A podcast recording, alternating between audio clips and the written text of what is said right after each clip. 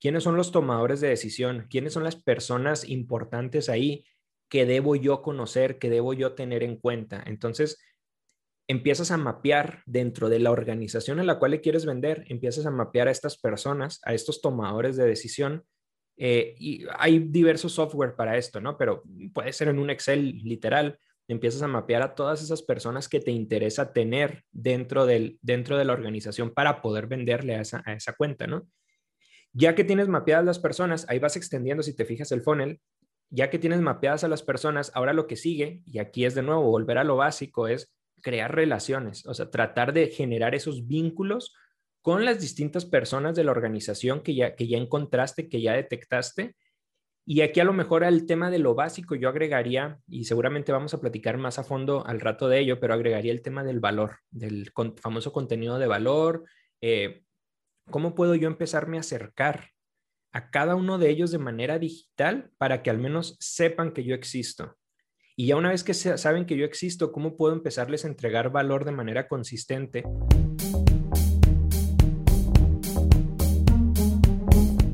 Hola, ¿qué tal, gigantes de la construcción? Bienvenidos a un episodio más de nuestro podcast, eh, el, podcast el mejor podcast de construcción en Spotify. Eh, el día de hoy tenemos una entrevista con una persona que a lo mejor no es del, medio de la construcción, pero me, me, interesó muchísimo que estuviera el día de hoy aquí con nosotros por, por todo este tema de marketing digital para empresas o para constructores en general, todo, todo, todas las personas que nos involucramos en la industria. Y invité a un amigo de, de Coparmex, él, él, se llama Nacho Medina. Y bueno, Nacho, me, encantaría que, te presentaras aquí con nuestra audiencia. ¿Qué haces? ¿Cómo lo haces? ¿Por qué lo haces? Un poquito de ti. Gracias, Andrés. Pues primero que todo, muchas, muchas gracias por la invitación aquí a Gigantes de la, de la Construcción. Ya tenía ganas de que, de que, de que me invitaras. Eh, brevemente me presento, soy Nacho Medina, soy especialista, me considero un especialista en estrategia de marcas y en posicionamiento de marcas a través de distintos medios. Por obvias razones, el tema digital cobra mucha, mucha relevancia. Tengo ya un poquito más de 10 años de experiencia formal a través de Folklore, que es el despacho, la firma que me tocó fundar, cofundar y que actualmente dirijo también, ¿no? A la fecha también la, la, dirijo y como bien lo dices, no somos especialistas en la construcción, eh, trabajamos distintas industrias, distintos nichos, pero digo, entre ellos, pues sí nos hemos tenido la oportunidad de colaborar en algunas ocasiones con la industria de la, de la, de la construcción. Perfecto, pues igual ahorita nos platicas un poco de, hecho, de eso, Minacho. Muchas gracias por, por tu tiempo. Y pues nos arrancamos con unas cinco preguntas que tenemos preparadas. Eh, la primera de ellas tiene que ver un poco con la diferenciación entre el marketing B2B eh, y el marketing B2C.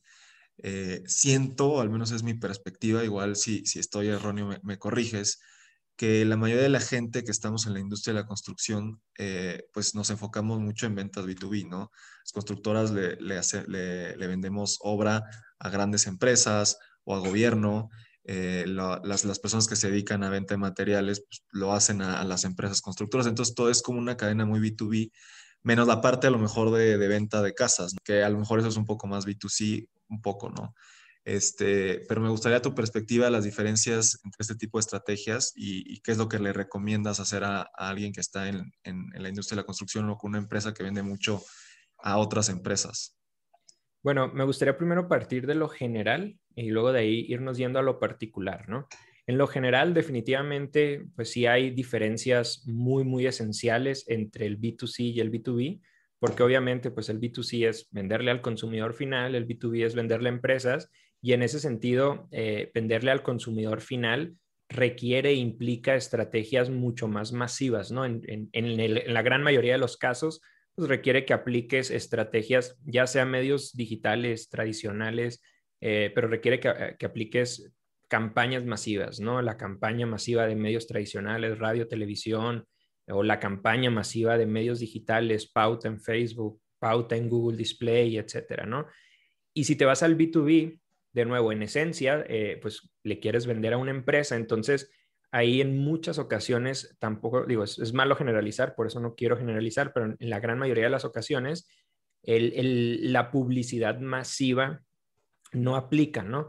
No aplica que te vayas directo a la televisión, no aplica que te vayas directo al radio, que te vayas directo a audiencias abiertas en Facebook, en Google Display, porque seguramente vas, vas, a estar gastando eh, recursos en exceso para estar impactando a muchas personas en donde seguramente va a estar tu, tu, nicho, pero pues vas a estar desperdiciando muchos recursos, ¿no? Y en ese sentido, pues utilizas o se deben de utilizar estrategias mucho más específicas, más tácticas, más particulares a través, puede ser sí de medios, eh, medios tradicionales, pero medios especializados o a través de medios digitales, pero utilizando segmentaciones avanzadas, utilizando el tráfico de búsqueda, utilizando el display, pero, pero con mucha más segmentación a través de remarketing, etcétera. O sea, en esencia y partiendo de lo general, sí hay grandes diferencias, ¿no? por un lado estás en mercados mucho más masivos y por el otro lado vas a mercados más específicos. Pero ya metiéndome un poquito a la fórmula, yo creería que en el mercado B2B, negocio a negocio, eh, estamos ahorita en un momento de muchas oportunidades o en un momento muy bondadoso, porque en, estos, en este punto ahorita en el que nos encontramos, yo me atrevo a decir que hacer B2B en muchas ocasiones puede ser incluso, dependiendo de la industria, puede ser, puede ser mucho más fácil. ¿Por qué? Porque ya con toda la diversidad de herramientas que tenemos y de medios que tenemos, puedes ser muy táctico, puedes enfocarte y puedes comunicarte justo con los clientes, con las personas que te, que te interesan y eso pues obviamente te permite ser muy eficiente en el gasto de tus recursos, te permite medir de manera también muy, muy práctica los resultados de tus, de tus campañas. ¿no? Entonces yo creo que estamos en un momento de muchas bondades para las estrategias B2B eh, sin olvidar, y este es como el tercer nivel en el que me gustaría desglosar la respuesta, sin olvidar que al final del día las ventas eh, se trata de tratar con personas, o sea, tú, tú le vendes a las personas. Dicen por ahí que vender es fácil, solo tienes que encontrar a una persona a la cual tú puedas ayudar con lo que tú haces, que esta persona no pueda resolverlo por, por cuenta propia, ¿no? Eso es vender en esencia. Y en ese sentido, pues el B2B es eso, es venderle a las personas. Digo, sí, a lo mejor le quieres vender a una gran corporación, le quieres vender a un gobierno, le quieres vender a, una organización, pero dentro de esa organización hay un comprador, dentro de esa organización hay un tomador de decisiones. Y ese comprador, ese tomador de decisiones, tiene redes sociales, ese tomador de decisiones, ese comprador tiene correo electrónico, utiliza la computadora, tiene momentos de estrés, tiene dolores, tiene es, una persona. Entonces, sí en lo esencial eh, hay grandes diferencias en el, B2B y en el, B, en el B2C, pero al final del día estamos hablando de lo mismo, estamos vendiéndole a personas y creo que el, gran reto es entender a esas personas para saber cómo les podemos hacer la vida más fácil, ¿no? En el proceso de compra, a través de nuestros grandes productos o, servicios. ahí me, me, surge, me surge una duda. ¿Cuál sería tú una, estrategia de, marketing eh, que tú pensarías en temas B2B? Y si pudieras platicar algo enfocado a la industria del real estate o a la industria de la construcción, estaría de lujo. Pero ahorita que, mencionas esto en, un general de, B2B, me gustaría saber cómo eh, recomiendas tú estructurar alguna estrategia para llegar a tomadores de decisiones, que creo que es un problema que tenemos todos los que estamos en B2B. O sea, porque puedes llegar con alguien que no tiene la autoridad para decir, sí, vamos a comprar tu producto, vamos a comprar tu servicio. Entonces necesitas llegar con tomadores de decisiones, ¿no? ¿Cómo, cómo tú recomiendas una estrategia que te lleve a tomadores de decisiones? Yo creo que, digo, creo que puede haber varias, o sea, creo que hay muchas formas de, hacerlo, seguramente no hay mejores o hay unas que funcionan más en unas industrias que en otras. Yo creería que de nuevo es parto de las personas, es entender a las personas, porque ahí créeme que podemos encontrar mucho oro, mucho, mucho oro. Eh, yo un ejemplo que me gusta siempre dar mucho es que producto, el mejor servicio, o en este caso puedes tener las mejores condiciones para el proyecto que tú estás cotizando, eh, las mejores condiciones de obra, el mejor proyecto arquitectónico, el mejor proyecto de construcción, la mejor propuesta de materiales, pero a lo mejor eh, puede haber una segunda propuesta que ofrezca algunas consideraciones financieras que le permitan al comprador tomar la decisión, porque en ese momento lo que le quita el sueño al comprador es el tema financiero. No sé si me explico. O sea, es, creo que el tema es, de nuevo, irnos a entender qué es lo que le duele a la persona, qué es lo que, lo que le quita el sueño al, al comprador o al tomador de decisiones para poder enfocar nuestros esfuerzos en eso, porque es, es por ahí por donde ellos van a tomar la decisión. Tratando de responder tu pregunta de cómo llegar a los tomadores de decisión, yo, yo creo que primero, pues dejar muy claro que lo clásico nunca pasa de moda, ¿no? El, la famosa, o sea, hay muchas, muchas estrategias en frío de cómo irte acercando, el famoso el tema de las relaciones públicas, ¿no? Cómo ir construyendo relaciones públicas, que si la comida, que si el golf, que si esto, eh, son, son cosas que nunca van a pasar de, nunca van a pasar de moda.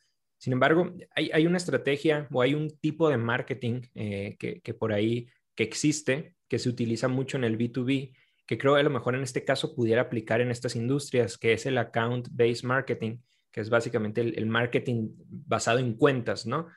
Que es en, esencia lo que hace este marketing es invertir la pirámide, la famosa, el, famoso funnel de ventas lo invierte. En un funnel tradicional, tú tienes la pirámide de arriba hacia abajo, ¿no? Tienes la parte abierta del funnel arriba tú metes a través de distintas estrategias, eh, metes prospectos o metes eh, leads y esos leads los vas bajando a través del funnel hasta que ya llegas abajo a, una partecita muy chiquita donde las personas toman una decisión. El account-based marketing lo que hace es voltear, el, voltear la, pirámide y entonces el embudo lo ves al revés. El embudo arranca de una puntita muy chiquita y se va abriendo, se va abriendo, se va abriendo hasta que llegas a un tema muy masivo. ¿Cómo funciona esto? Tú identificas las cuentas con las cuales quieres trabajar yo quiero trabajar con esta empresa, quiero trabajar con esta constructora, quiero trabajar con este gobierno. Ese es la primer, el punto de entrada. Identificas cuáles son las cuentas con las cuales quieres trabajar. Y luego, ¿qué sigue? Sigue hacer mucho research.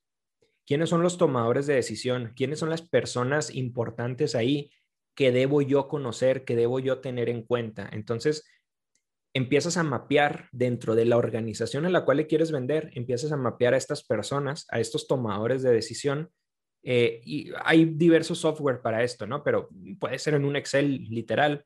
Empiezas a mapear a todas esas personas que te interesa tener dentro, del, dentro de la organización para poder venderle a esa, a esa cuenta, ¿no?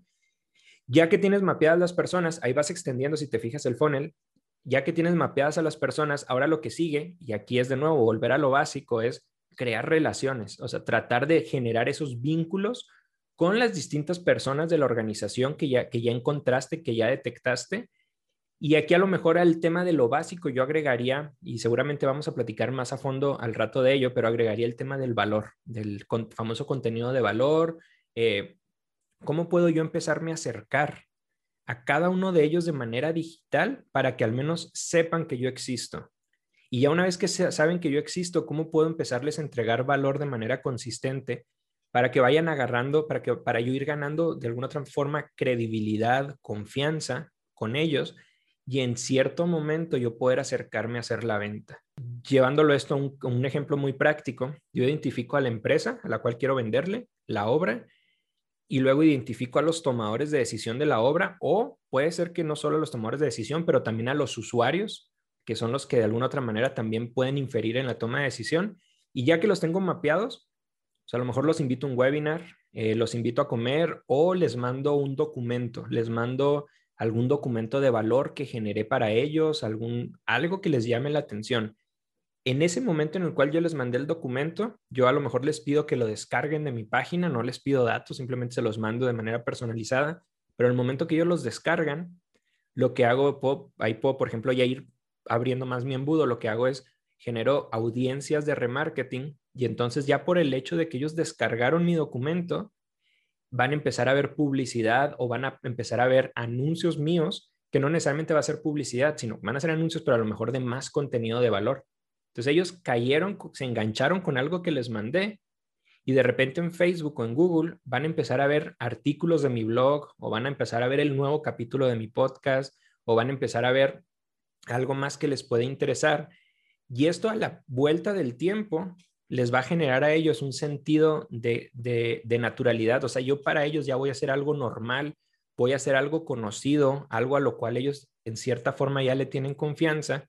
Y cuando me acerque a la venta, a pedir la venta, a pedir la oportunidad, a tocar la puerta, pues ya los voy a tener bastante trabajados. Y, y aquí al final del día lo que deberíamos de buscar es que si en algún momento ellos están en una junta en la que yo no estoy y están discutiendo las oportunidades, de pronto la persona diga, ah, sí, cómo no, a ellos, eh, yo, ya, yo ya tuve una interacción con ellos, yo ya platiqué con ellos, o yo ya fui a un webinar de ellos y de, repente, de pronto del otro lado de la mesa, alguien más va a decir, sí, a mí me tocó leer un artículo en su blog y luego en otra parte de la mesa alguien va a decir, ah, sí, cómo no, yo escuché el podcast. O sea, no es un tema de llegar solo al tomador de decisiones, el tema del account-based marketing es, es un tema de ir mapeando a los usuarios que te interesan y luego irte metiendo en la vida de los usuarios en su día a día, de tal forma de que cuando ya se llegue el momento de tomar la decisión, todas esas personas que están alrededor de la toma de decisión ya hayan tenido cierta cantidad de interacciones contigo y eso definitivamente pues te va a poner mucho más adelante en la fila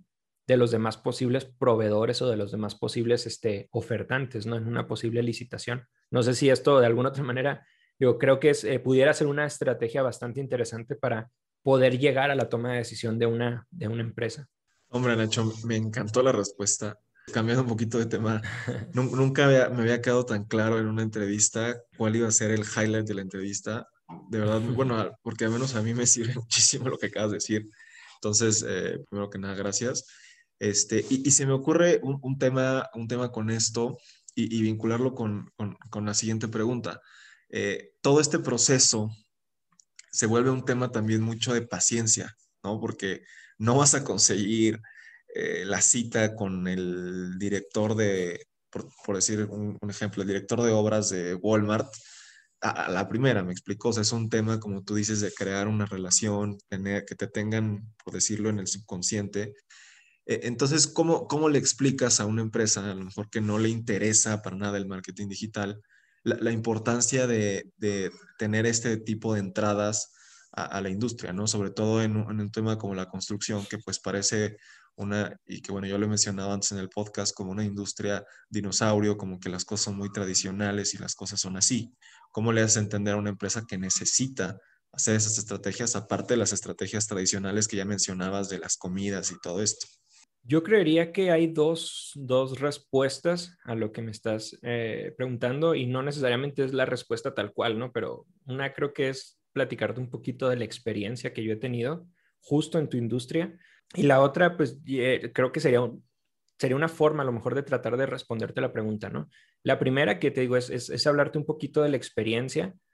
Eh, yo les decía ahorita al principio que me presentaba que, yo no estoy especializado en, o sea, yo no soy un, no soy un especialista, ¿no? De la industria de la construcción, pero sí me ha tocado trabajar en varias ocasiones eh, con la industria y hay una característica muy, muy, muy común que tienen, eh, que tienen todas estas, em, eh, vamos a decirlo así, las empresas alrededor de la construcción cuando se acercan conmigo. y es que ya llegan muy tarde. O sea, es bien común que cuando las, las empresas que están alrededor de la construcción con las cuales he trabajado llegan conmigo ya cuando es muy tarde. ¿Y a qué me refiero? Llegan conmigo cuando ya no tienen trabajo. Llegan conmigo cuando ya tienen algunos meses eh, sin conseguir nuevos proyectos, sin conseguir nuevas, este, nuevas obras, ¿no? O cuando siguen teniendo trabajo, pero saben que ya en algunos meses se van a quedar sin trabajo y que no han logrado abrir nuevos proyectos o nuevas oportunidades, ¿no? Porque, como bien lo decías ahorita, si no me equivoco, antes de que entráramos, de que, iniciáramos, de pronto esta industria, eh, con una venta, con dos ventas, ya pueden vivir todo el año. Entonces, eh, cuando estas empresas, y muchas veces eh, a través de la, de la, alta dirección o incluso de los dueños, cuando estas empresas trabajan muy bien el tema de la relación pública, pues de alguna otra manera tienen fuentes constantes de trabajo. Y cuando tienen fuentes constantes de trabajo, por lo general nunca invierten en mercadotecnia, nunca invierten en desarrollar su marca porque no lo necesitan, porque no es una necesidad tangible. Pero llegan momentos eh, críticos, momentos en los que de pronto las condiciones del mercado cambian, en los cuales empiezan a tener problemas eh, de prospección y es cuando quieren voltear a ver este tipo de estrategias, pero entendiendo que es una industria lenta, que una venta o un proyecto no lo cierras en semanas, se cierra en meses o incluso a veces en años, eh, ya vas muy tarde. Entonces, creo que aquí pues, la recomendación obviamente es aprovechar los años buenos para invertir en este, en este tipo de estrategias para, para que realmente tu estrategia sea de ofensiva, ¿no? Me está yendo bien, tengo proyectos, pero sigo invirtiendo en desarrollar mi marca, sigo invirtiendo en posicionar mi marca, en posicionarme como un líder con los tomadores de decisión, que me sigan viendo, que me sigan conociendo, para que nunca me falte el trabajo. Porque si te esperas a que te esperas a que ya te empiece a faltar el trabajo, ya estás muy tarde. Estás muy tarde para empezar a, sobre todo en la industria de la construcción, estás muy tarde para empezar a trabajar el tema del desarrollo de tu marca, el tema del, posicionamiento, el tema de la, de la prospección, al menos a través de este tipo de, de este tipo de estrategias, ¿no? Y yo creería que, que, pues justo un poquito con esto que te estoy diciendo, es como a lo mejor yo trataría de transmitirles la necesidad, ¿no? De, de invertir en este tipo de estrategias. Y además, creo que la industria de la construcción, de alguna otra forma, la tiene relativamente fácil en el sentido de que este tipo de estrategias de pronto no son tan caras. O sea, considerando los, dependiendo del tipo de empresa, ¿no? Pero los, los montos y los, el tamaño de la industria creo que es, es muy grande para el tipo de estrategias. O sea, invertir en este tipo de estrategias seguramente debe representar partidas no tan, no tan grandes en, en esta industria que seguramente son una muy buena inversión. A diferencia de si te vas, por ejemplo, a una industria B2C, donde a lo mejor sí invertir en mercadotecnia, sí, sí invertir en desarrollar mi marca, pues ya significa un porcentaje importante, ¿no? De mi, de mi, de mi flujo, de mis ingresos. Entonces, yo creo que tiene un área de oportunidad muy grande en la industria de la construcción porque la inversión va a ser mínima para los resultados de mediano y largo plazo que pueden generar eh, eh, si invierten en el desarrollo y posicionamiento de sus, de sus marcas, ¿no? Pero si me preguntas cómo hacerles entender, o, cómo hacerles ver, pues yo te diría que, creo es eh, a lo mejor con, casos mostrándoles, ¿no? Mostrándoles en dónde pueden estar para bien o para mal, ¿no? Si, si, si, si invierten o no invierten en este tipo de, en este tipo de, de, estrategias, ¿no? Creo que es muy riesgoso apostarle solo al, a, la, a la relación pública, apostarle solo a a tener dos o tres oportunidades abiertas. O sea, yo creo que sí es importante trabajar tu posicionamiento, trabajar la credibilidad de tu empresa, la confianza de tu empresa para que sean muchas, o sea, que el problema sea que tienes muchos proyectos eh, probables y, que no necesariamente puedes atender todos. Creo que sería la posición más cómoda para una industria de la construcción, para una empresa de la construcción. Ok, ok, sí, sí, me, gusta mucho, mucho la respuesta. Eh, y, sí, definitivamente yo he escuchado personas que, dicen que, por ejemplo, con tener 10 clientes ya están hechos, ¿no? El problema aquí es que al final es lo mismo que dice, son las personas. Entonces, si por cualquier razón las personas que te contratan ya no van a estar en esa organización, pues tú ya no tienes una forma de llegar a, probablemente a los que van a llegar en su lugar, pero de llegar a otras personas que lleguen a otras posiciones, ¿no? Entonces sí es ahí un tema de, de no llegar tarde y de no querer hacer la estrategia ya que no tienes ningún lead para llegar a otras personas, ¿no? A ver, y, me ha pasado, digo, me ha pasado aquí y voy a mencionar dos ejemplos. Un ejemplo, son dos eh, muy concretos acá en donde yo estoy. Ejemplos en los que me llegan a mí empresas de la construcción, ya cuando, o sea, te digo, dos casos muy concretos que me llegaron prácticamente finalizando un sexenio de gobierno estatal. O sea, es como, ya me fue muy bien todo el sexenio porque estuve, tuve mucha obra, pero ahora con el cambio de gobierno ya no sé qué va a pasar. O sea, hay mucha expectativa porque no sé qué va a pasar, si voy a seguir teniendo trabajo o no. Y entonces quiero diversificarme, ¿no? O sea, estoy muy enfocado al tema de la obra pública, pero ahora quiero diversificarme e irme al terreno, al tema comercial, ¿no? O al tema industrial. Híjole, pero, o sea, órale, va, se puede y te ayudamos y te ayudamos a trabajarlo, pero pues debes de ser consciente de que es una industria lenta. Entonces, si ahorita tú empiezas a desarrollar tu, vamos a decirlo así, tu nicho de, la, de comercial o tu nicho industrial, pues no es, no es, no porque yo te haga una estrategia A, una estrategia B o una estrategia C, significa que ya mañana, en un mes, en dos meses vas a tener obras. O sea, yo te voy a dar las herramientas, te voy a dar las estrategias, pero viene todo el tema de la relación pública, viene todo el tema de darte a conocer, de empezar a aplicar a las obras. O sea, son procesos lentos. Entonces, o sea, qué padre si ahorita tú tienes un proyecto, dos proyectos, tres proyectos que te van a dar mucha solvencia en los próximos años. Aprovecha esa solvencia, aprovecha ese, ese panorama que tienes hacia cuatro o cinco años adelante para invertir y diversificarte, ¿no? Y que cuando a lo mejor ese panorama ya empiece a, a, llegar a su ocaso, tú ya tengas más líneas abiertas, ¿no? Entonces, pero es, digo, son, son ejemplos muy puntuales que me han llegado ya en momentos bastante, bastante eh, complicados. Sí, sí, sí entiendo que, que, no, que no ves oportunidades cuando tienes mil cosas que hacer en la parte de operación, ¿no? Y es un también tema, a lo mejor, inclusive de estructuración de, de la empresa, ¿no? Eh, y, bueno, la, cuarta pregunta, Nacho, tiene que ver un poco con eh, tendencias. desde mi perspectiva, igual corrígeme si estoy mal, eh, las estrategias más comunes actualmente de generación de contenido o estrategias en general eh, digitales para B2B son eh, todavía, creo, un poco el, blog, meterle como mucho punch a LinkedIn, estar con un podcast eh, no, sé ahí qué, qué, más ves tú en, el tema de B2B y a lo mejor qué piensas que, pueda venir o, no sé, o, cuánto crees que duren estas tendencias y, pues que nos des ahí luz en, un poco en el futuro de, del B2B. Claro.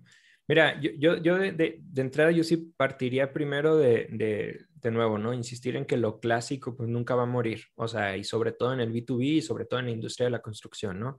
Eh, la relación pública, el trabajar, tratar a tus, a, tus, eh, a tus distintas oportunidades de negocio, crear esos vínculos, ¿no? El ir a comer, ir a jugar golf, todo eso al final del día son estrategias muy poderosas que nunca van a, o sea, que, no van a morir, ¿no? Porque de nuevo, aunque sea un tema B2B, estamos, le vendemos a personas, ¿no? Y puedes tener tú las mejores condiciones del mercado, puedes tener lo que quieras, Obviamente, ¿no? Pues hay temas técnicos de licitaciones, etcétera, pero al final del día son personas, ¿no? Y si hay alguien más ahí que tiene más ascendencia, cae mejor o ha trabajado mejor la parte de la relación, pues de pronto se te puede complicar una negociación aun y cuando tú tengas eh, muy buenas, muy buenas condiciones.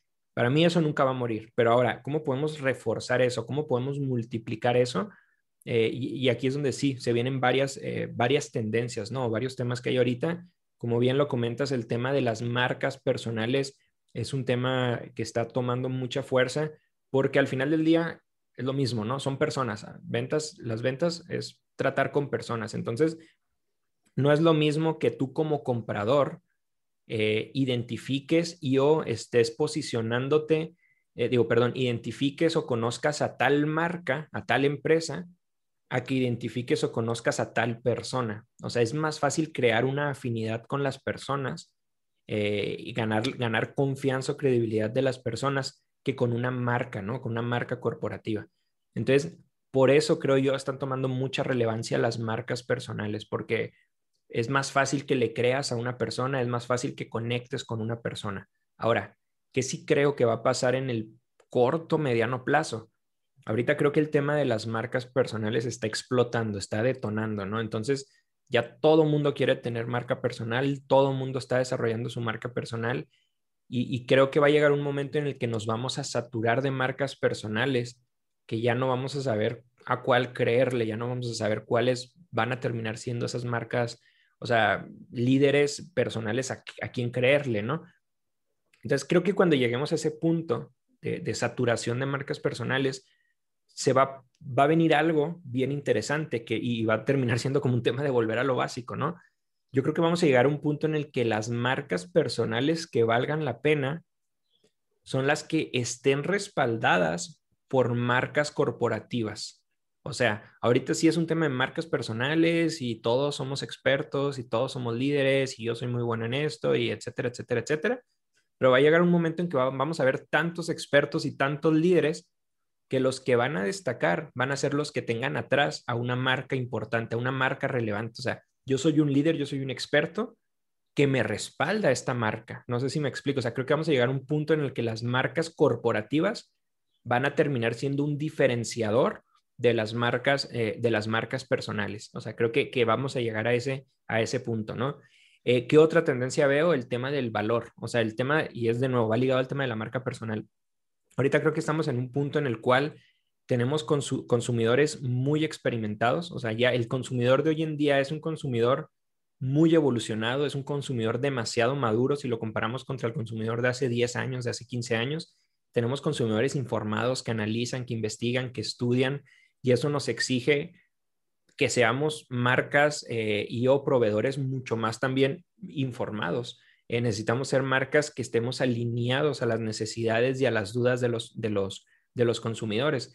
Eh, este consumidor nos exige también, o sea, si son consumidores más informados, en la medida en que nosotros aprendamos a entregarles valor de manera consistente, a estar entregando una y otra vez valor, una y otra vez valor, sí, a través de videos, de documentos, de cómo nosotros podamos y nos funcione mejor, nos va a ayudar a generar esos vínculos para que eventualmente sea más fácil cerrar una negociación con, con, ellos. Yo siempre he dicho que las, la base de las ventas es la confianza y la credibilidad. Y de nuevo, a mí me gusta todo meterlo en matrices, ¿no? Imagínate una matriz donde tienes confianza hacia arriba y credibilidad hacia abajo.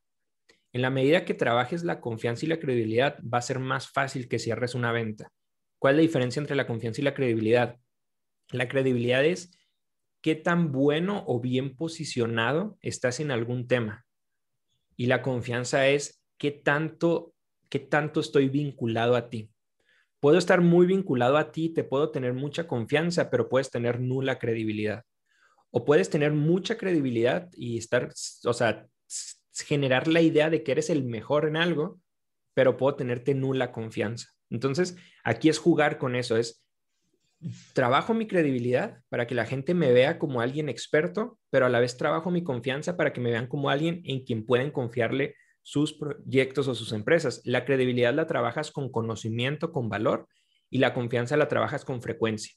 En la medida que estoy más presente dentro de tu día a día, corporativo o personal, voy a ir ganando confianza. Y en la medida en la que te doy más valor, voy a ir ganando credibilidad.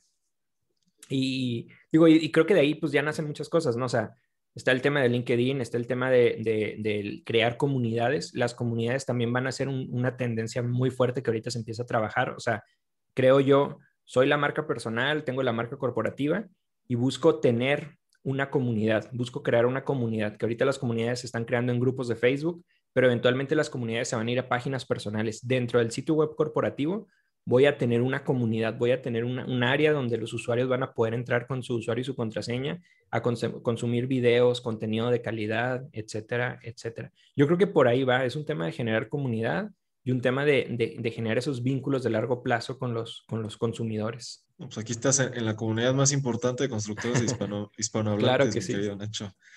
Este, oye, y haciendo un poco doble clic a, la parte de la marca personal, que bueno, me interesa de manera también personal y bueno, que tú también eh, lo, estás trabajando. Eh, digo, esta parte de la confianza y la credibilidad me, me gusta eh, y, y, me gusta la, la, parte también de, o sea, bueno, un ejemplo breve de esto es como esas personas que dices, no, este sí sabe qué pedo, pero siento que me va, me va a chingar, ¿no? O sea, siento que este güey, o sea, sí sabe de lo que me está hablando, pero no puedo confiar en él porque me va a chingar, ¿no? Entonces eso me, me vino a la cabeza. Pero en la parte de la marca personal y, y, lo, y que me encantó esta parte de que te respalde una marca, me, me, gustaría saber qué piensas de que te respalde también las marcas de tus de, de clientes como marca personal, inclusive que te respalden otras marcas personales. Esa, o sea, por ejemplo, lo que estamos haciendo hoy. ¿Eso qué, qué, qué opinas? Yo creo que al final del día es, es hay, un libro eh, que, recomiendo mucho, Story Brand, de Donald Miller, que es un libro que está enfocado en el tema de la generación de historias, ¿no? En el, cómo desarrollar la historia de tu marca. Ah, habla de marcas corporativas, pero sin problema te lo puedes llevar al tema de las marcas personales. Y, y básicamente este cuate lo que te dice es, te enseña a crear la historia de tu marca, escribir la historia de tu marca. Y dentro de esa ese camino para construir la historia de tu marca, hay un punto en el cual eh, tú te tienes que situar como el guía, porque al final del día en, un, en una historia tú nunca debes de ser el héroe. El héroe es tu consumidor y tú le tienes que ayudar a tu héroe, a tu consumidor a que logre algo. Y tú como marca, ya sea personal o corporativa, te debes de situar como el guía. Yo soy el guía. Yo soy el guía que tiene la experiencia. Yo soy el guía que ya pasó por donde tú quieres pasar. Entonces yo te voy a ayudar. Y el guía debe tener dos características. Una es el plan, el plan a través del cual te voy a ayudar a lograrlo. Y la otra característica es justo esta que estás este, comentando, que es la credibilidad. La credibilidad la construyes, eh, la construyes sí, obviamente, eh, a través del tiempo, pero justo es cómo la documentas. La documentas con casos de éxito, la documentas con marcas, con clientes, con testimonios. Dicen por ahí que cuando estás iniciando una empresa, un negocio, lo primero y lo más importante que debes de trabajar son los testimonios. O sea, no hay cosa más valiosa al inicio del inicio de una empresa que, que conseguir testimonios. Terceros que hablen bien de tu trabajo. Yo me atrevo a decir, obviamente dependiendo de la industria y el servicio, claramente no aplica en la construcción, que al, fin, al principio si es necesario regalar trabajo, regales trabajo, con tal de que generes testimonios. O sea, si tú logras iniciar, eh, si tú estás iniciando un despacho de diseño y al principio tienes que regalar trabajo, no hay problema, regálalo, con tal de que puedas generar testimonios. Porque entonces después que vayas a tocar puertas, vas a ir a tocar puertas y vas a mostrar que ya trabajaste con tal marca y que aquí está el testimonio de esa empresa. Trabajé con esta otra marca y aquí está el testimonio, ¿no? Y así sucesivamente. Entonces, o sea, creo que sí lo que dices es importantísimo. Crear, crear esas, e, esos, esos testimonios, esas marcas, te incrementa aceleradamente la credibilidad y respaldarte en otras marcas, crear comunidades de marcas personales, pues obviamente también, este, también te ayuda mucho, ¿no? Porque es, es una manera de entrar a nuevos mercados. De alguna otra manera, el hecho de estar aquí yo platicando contigo, pues me va a ayudar a que me conozca tu comunidad, ¿no? Y si al rato yo te invito a que platiques en mi podcast, pues te va a conocer mi comunidad. Entonces, creo que e, ese es un hack que de alguna otra manera puedes tú utilizar como, como empresa o como marca personal. Eh, crea colaboraciones con otras marcas personales para ir abriendo nuevos mercados, ¿no? Para, ir, para irte dando a conocer a otras, a otras audiencias. Ok, ok, buenísimo, mi Nacho. Eh, pues, pues mira, eh, te podría seguir preguntando mil temas de esto. que, me, interesa muchísimo eh, y seguramente a las personas que nos escuchan también. Pero eh, me gustaría irme ya a, la, última, a la última pregunta. Nada más que estoy metiendo una pregunta bonus en, el podcast, mi querido Nacho, eh, que es una, se puede ser la sexta pregunta. Yo voy a construir la primera ciudad perfecta en la historia de la humanidad. Una ciudad 100% inteligente, 100% sustentable y la voy a construir aquí en América Latina.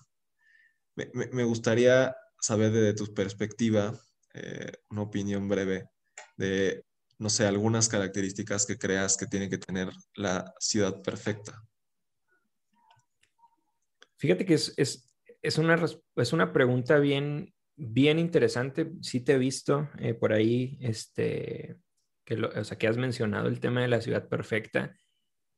Y, el otro día te, vi en una historia eh, y, me quedé pensando ¿no? en el tema de las ciudades perfectas, porque eso yo lo cruzo, lo cruzo con, con, otro tema que ahorita está tomando mucho, este, está tomando mucha relevancia, el tema del home office, ¿no?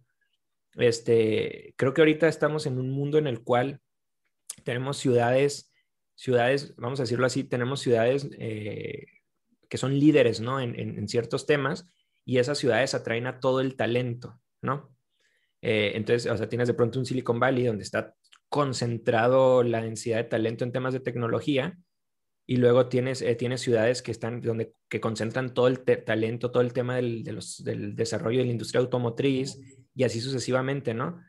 Y, y, he estado leyendo artículos eh, que hablan de cómo, por ejemplo, el tema de Silicon Valley de pronto empieza, o sea, empieza a verse medio, no en riesgo, pero está como este tema de que, oye, pues ahorita yo ya tengo la opción de trabajar en una empresa líder en tecnología, pero desde mi ciudad natal o desde una ciudad más pequeña o desde una ciudad donde tengo al alcance toda la, eh, temas del medio ambiente o tengo al alcance el bosque, etcétera, ¿no? Entonces, creo que ahí hay una combinación de factores bien interesante o sea, eh, cruzando eh, esta parte del home office con las ciudades y luego ya entrando a tu respuesta, o sea, desde mi punto de vista, una ciudad perfecta, más allá obviamente de todo el tema de, del Smart City, de la automatización, etcétera.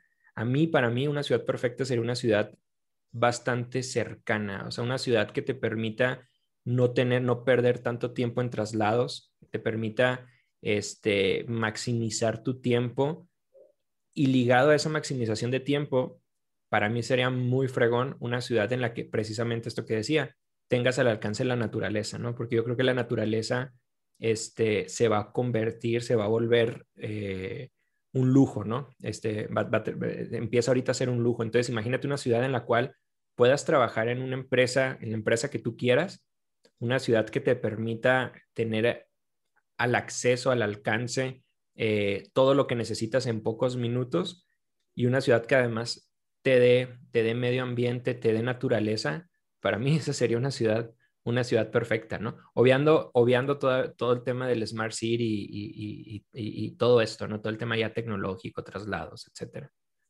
Ya, me gusta, sí, de hecho, probablemente para mí la ciudad perfecta sea una ciudad sin un solo coche. Eh, y ahorita que lo dices, no sé, no, no, no, no estoy seguro, pero probablemente también podría ser una ciudad sin oficinas. No, no, digo, no, no, no tengo ni mucho menos un diseño, pero se me ocurre ahorita como lo, que mencionas, pues sí que tu casa, tu oficina y, y, los lugares a los que vas, o sea, que ya no requeramos como ciudad esos espacios, ¿no? Ya donde vives es donde trabajas. Es que hay, un, este, hay un autor que, que leo mucho, eh, Ryan, Ryan Holiday, creo que se llama, no sé, no creo, se llama así Ryan Holiday es un autor que sus temas son, son filosóficos, ¿no? Es el estoicismo y este, este tipo de, cosas. Y este cuate lo sigo en Instagram y él vive en un rancho, o sea, vive en un ranchito, en una granja. Entonces, de pronto tú estás un martes por la mañana este, trabajando aquí en la ciudad, haciendo pendientes y abres Instagram y ves sus historias y anda literal este, arreando, ¿no? anda alimentando borregos anda alimentando vacas y ojo, o sea, él, trabaja, tiene su, o sea, tiene temas editoriales, tiene temas de marketing, etcétera, ¿no? Y él trabaja desde su granja, él vive en su granja y trabaja desde su granja 100% en la, en la naturaleza, ¿no? Entonces, creo que combinar la virtualidad que ya tenemos ahorita y que seguramente se va a quedar, la virtualidad del trabajo, la virtualidad, eso te abre una posibilidad, un, un, o sea, una cantidad enorme de posibilidades para construir una ciudad perfecta porque entonces ya no tienes que trasladar a la persona a la empresa, sino que más bien puedes llevar la empresa a la persona y eso te permite construir alrededor de la persona, no alrededor de la empresa, no, no alrededor de las necesidades sociales, sino alrededor de la persona. Y para mí una ciudad perfecta pues debe estar al servicio de la persona, ¿no? Al final del día eso se trata, ¿no? De que, de que vivamos y estemos bien como personas, como seres humanos. Ya, ya, ya, me gusta, me gusta. Igual un, caso, un capítulo de esto, ¿no? De un caso parecido al que comentabas es eh, un inversionista de Shark Tank se llama Alex Torranegra, que vivía, creo, no, bueno, no me acuerdo la ciudad, no sé, era Los Ángeles, por ahí, y se fue a, a vivir a un viñedo, ¿no? Entonces ahora ya dijo, ¿para qué? ¿Para qué? No tengo necesidad de vivir aquí en la ciudad, todo remoto, me voy a un viñedo, ¿no? Pero, ¿cómo, ¿cómo está en Instagram esta persona? ¿Ubicas o no? Eh, Ryan Holiday. Igual y te lo, te, lo, mando ahorita ah, para. Ya, lo así como vacaciones. Sí. Ya, ya, ya, buenísimo. Bueno, Nacho, para, para concluir, eh, la última pregunta sería: eh, platícanos un poco de folclore. ¿cuáles, ¿Cuáles son las, o qué diferencia, diferencia tu agencia de a lo mejor de otras agencias? Este, y, bueno, no sé qué, qué, proyectos nuevos tienes o, qué, o en qué cosas nuevas andas. Bueno, te platico, eh, nosotros tenemos ya, justo el año pasado cumplimos los 10 años, eh, pasamos la barrera de los, de los, de los 10 años eh, y pues lo pasamos, obviamente cumplimos años en, un escenario bastante interesante, ¿no? Por un lado bastante complejo, bastante retador, pero por otro lado también lleno de muchas, de muchas oportunidades, porque sí, definitivamente cuando entró la pandemia, yo creo que todas las industrias, ¿no? Y de nuevo, sin generalizar, la gran mayoría de las industrias se vieron complicadas, se, desaceleraron, se pausaron en muchos casos. Y acá yo creo que nos pasó igual. en la industria, las industrias creativas también, como que muy al principio de la pandemia, eh, muchas, justo que muchas industrias se pausaron, pues hicieron que la industria creativa se pausara, ¿no? Entonces fue un año complejo porque sí se, nos desaceleramos, pero luego a la mitad del año como que empezamos de nuevo a retomar ritmo, ¿no?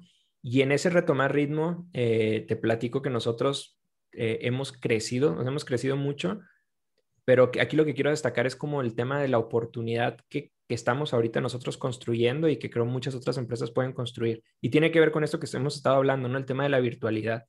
Nosotros en lo que va del año invertimos totalmente la, la curva, vamos a decirlo así, de clientes, de tener principalmente clientes de acá del norte del país, eh, muchos clientes del estado acá de Chihuahua en donde estamos.